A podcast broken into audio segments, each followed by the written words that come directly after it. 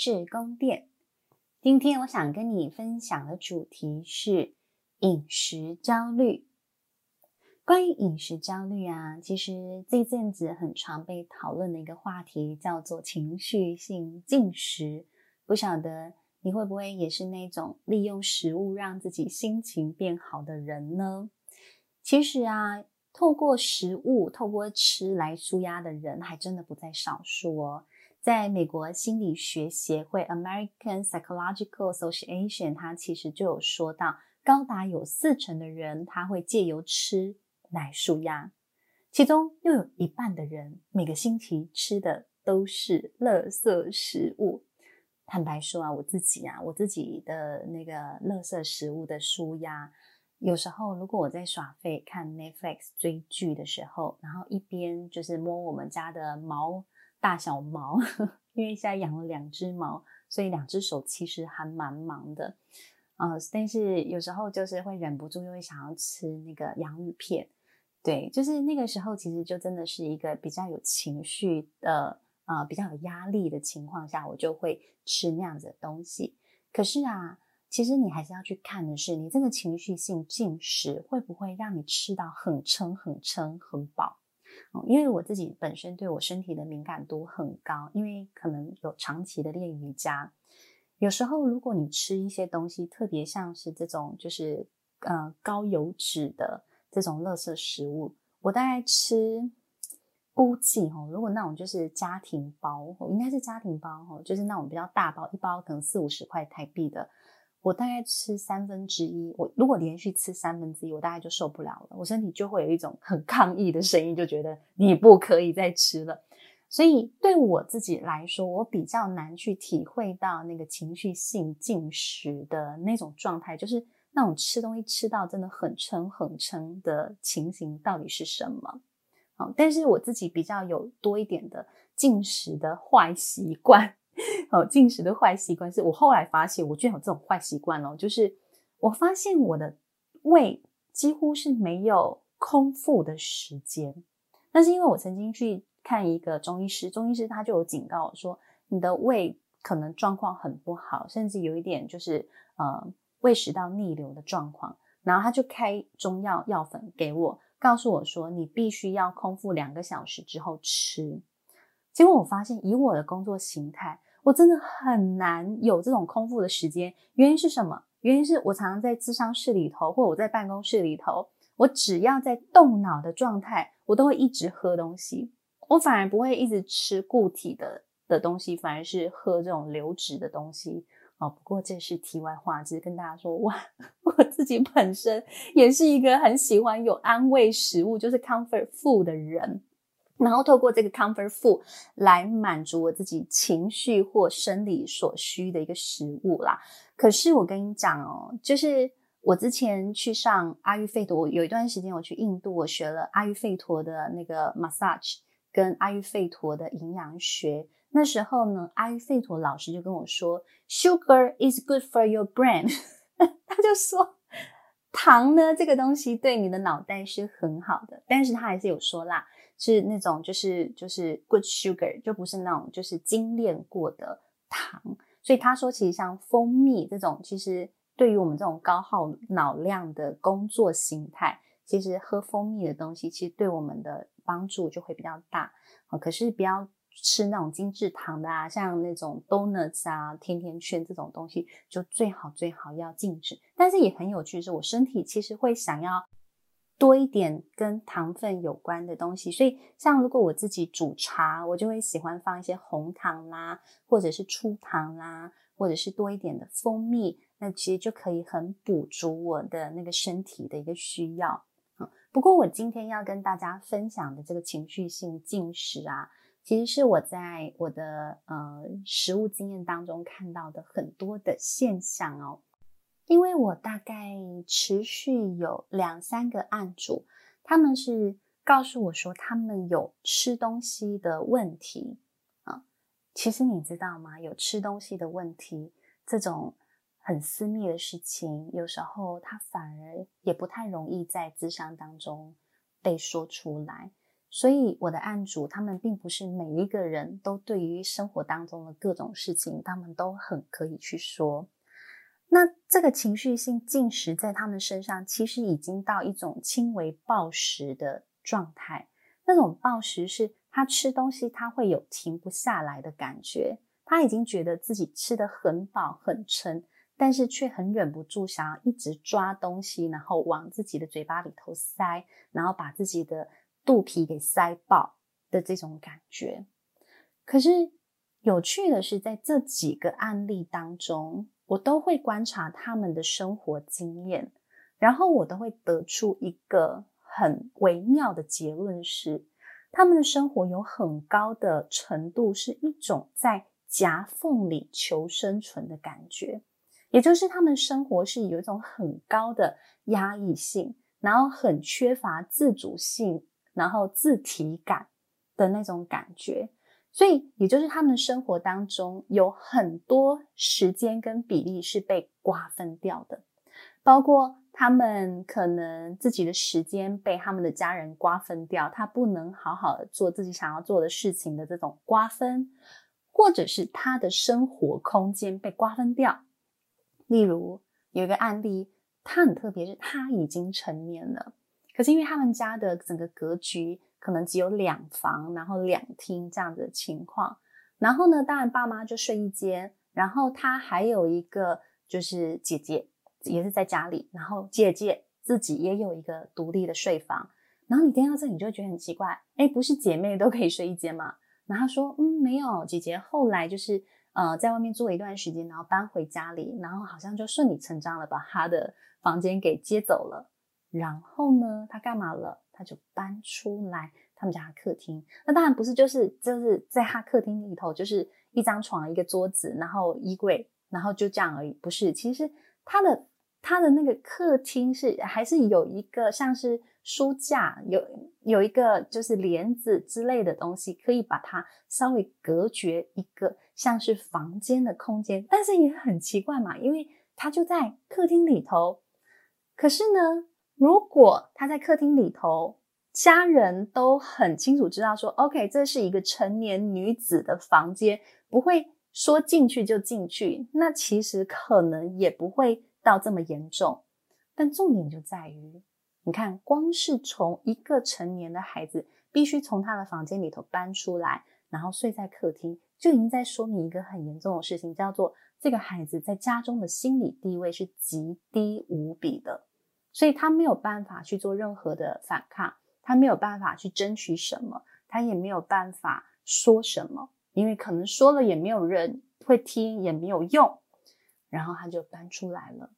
可是他搬出来之后，他的生活空间又怎么被入侵呢？是他的家人如果想要进来他的空间里头，例如可能就坐在他床上，就坐在他床上。可是你想想，如果这个孩子他本身是一个很有洁癖的人，你知道有些人是如果没有洗好澡，没有换一个全新的睡衣是不能沾床的。可是他的家人可能根本不 care 这件事情，就直接大拉拉的就使用了他的空间里头的东西。这件事情其实就会让他觉得他的生活很被挤压。所以如果你长期对于饮食这件事情有很大的困扰，或者你身边有这样子的人存在，其实都可以去问问看他有没有一种活在夹缝里头的感觉，很窒息的感觉，很憋屈的感觉，很失去控制的感觉。因为你看哦，情绪性进食或甚至你知道到暴食这个程度，他这个动作是很有象征性跟很有意义的。因为暴食是干嘛？我狂抓东西，狂塞，对不对？那我在抓取的过程当中，我是不是就很有控制感？我可以去决定我要拿什么东西丢到我的肚子里面来。然后第二个感觉叫做扩张感。你看我肚皮快要被我自己撑爆了，对不对？可是你看我平常的生活，我是多么被挤压，甚至有一种压扁、压到不成人形的感觉。所以我为了不想要让自己一直被压扁扁。我在那一刻，我想要扩张，我想要感受那个吃饱吃到炸裂开来的爽感的时候，暴食基本上就是一个最快速的选择，跟最快速的解决心情困扰的方法之一。所以你看，这一些人，他们身上很大的一个共通点，其实是他们一直在夹缝里求生存的感觉。他们经常性的遭遇他们的空间被入侵，包括他们的物理空间，他们的房间。我其实也有听过，我另外一个学生，他的物理空间被入侵是一种，他没有办法好好的关门跟锁门。他也是有很长的一段时间自己在外面居住，然后后来因为孝顺，所以就搬回跟父母一起居住的状态。然后你知道，因为疫情，我们又 work from home 好长一段时间嘛，然后他就把他的门打开。可是你知道，这个把门打开这个动作其实也很有象征性。这个把门打开，其实在意味着，其实随时你都欢迎进来打扰我。可是我就问他当事人，我说：“诶，你真的有欢迎父母进来你房间打扰你吗？你你明明就在工作啊，你明明也是一个成年女性，你想要做自己想要做的事情，或你自己想要有一点私密空间，这也很正常吧？”但是他对于自己想要把门关起来，好像是一种把父母拒在门外的感觉，然后对父母好像会有点心有不忍的感受，觉得。自己都搬回来了，照理说就是应该要好好的孝顺父母啊，要回应父母啊，甚至要能够好好的陪父母聊天呐。怎么可以自己关在房间里头，然后都没有出去多跟父母交流呢？他反而对自己的这些行为是有很多的过意不去的。可是当我后来跟他谈说，哎，那我们试试看把门关上一阵子，你觉得状况怎么样呢？后来。他也真的照做，关了两个礼拜，结果他那一段时间就觉得心情好像就特别的平静。可是平静之后，又开始有各种罪恶感，然后接着他又门打开了一点点。可是打开了一点点之后，过了一个礼拜，他的情绪性进食的现象就越来越严重。所以从这几个案例里头，其实你可以去看到的是，他们不是只有压抑。我们说压抑是。对于我自己的想法、我的声音、我的自主权，我没有办法好好的表达，我只能压制住自己。好像在这个家庭里头，我只能听命于父母，我不再是一个成年人，我只是父母的孩子。那会造成你就是有一个很大的压抑状态，然后在心理空间被大量入侵的感受。可是你看，从刚才这个故事，你又会发现有另外一个状态是。他除了压抑之外，有很强烈的恐惧。我很担心跟我的家人有冲突，甚至就是因为我太担心冲突的发生，以至于我会有压抑的现象。因为我很担心，如果我有过多的冲突，我的父母就不喜欢我了，就讨厌我了，甚至我的父母可能就会抛弃我。所以你去看这里头，可能就会有一个强烈的抛弃议题在这里头，然后这个强烈的抛弃的感受，会让我没有办法好好的去跟对方有一些像平等的互动，好，去说出自己的心情，好，因为我很害怕这个说出来会有冲突，因此我对于很多事情，我反而会选择息事宁人。可是你知道，当你的日常生活当中充斥着各种你觉得很委屈、很压抑、很不快乐，然后很痛苦的时候，它会造成一个很强烈的恶性循环。是我发现我不太有能量再去跟我的家人互动，我觉得跟他们互动起来很累，那你就会持续的在一个很强烈的罪恶感的循环当中。你又没有办法亲近你的家人，你又对你的家人觉得很烦，然后你又对你自己这个状态觉得很讨厌，你知道吗？就会是完完全全在一个很失控，然后很在夹缝里求生存的感觉，然后你又很希望可不可以不要再过这样子的生活，然后又很想在他们不在的时候，没有人注意到的时候，好好的放纵你自己，好好的。狂吃暴吃，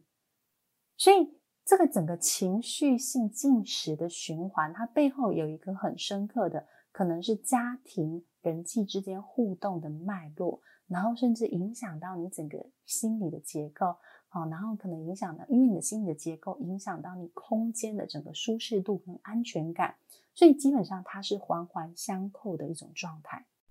所以听到这里，也许你就可以重新去理解情绪性进食。这个词汇了，因为很多人会觉得会情绪性进食的人好像就是很软弱啦，很缺乏意志力啦，甚至他可能在控制情绪有很大的困难，不然怎么会情绪性进食呢？但如果你再想得更深层一点，你就会发现，其情绪性进食它有一个很深刻的影响机制在这当中啊，也许。造成你整个心理跟物理空间被剥夺的，不一定是你的家人，但也很有可能是你身边非常亲近的人，因为通常就是很亲近的，对你来说影响力很大的人，他才有这么大的一个影响的层级。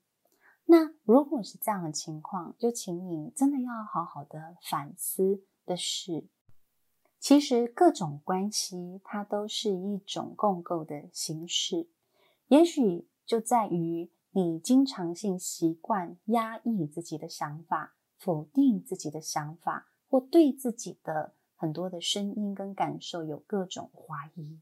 以至于你身旁总是容易出现这种决定性很高、强制力很大，然后又很强势的声音，主导性又强的人。成为你亲近的人，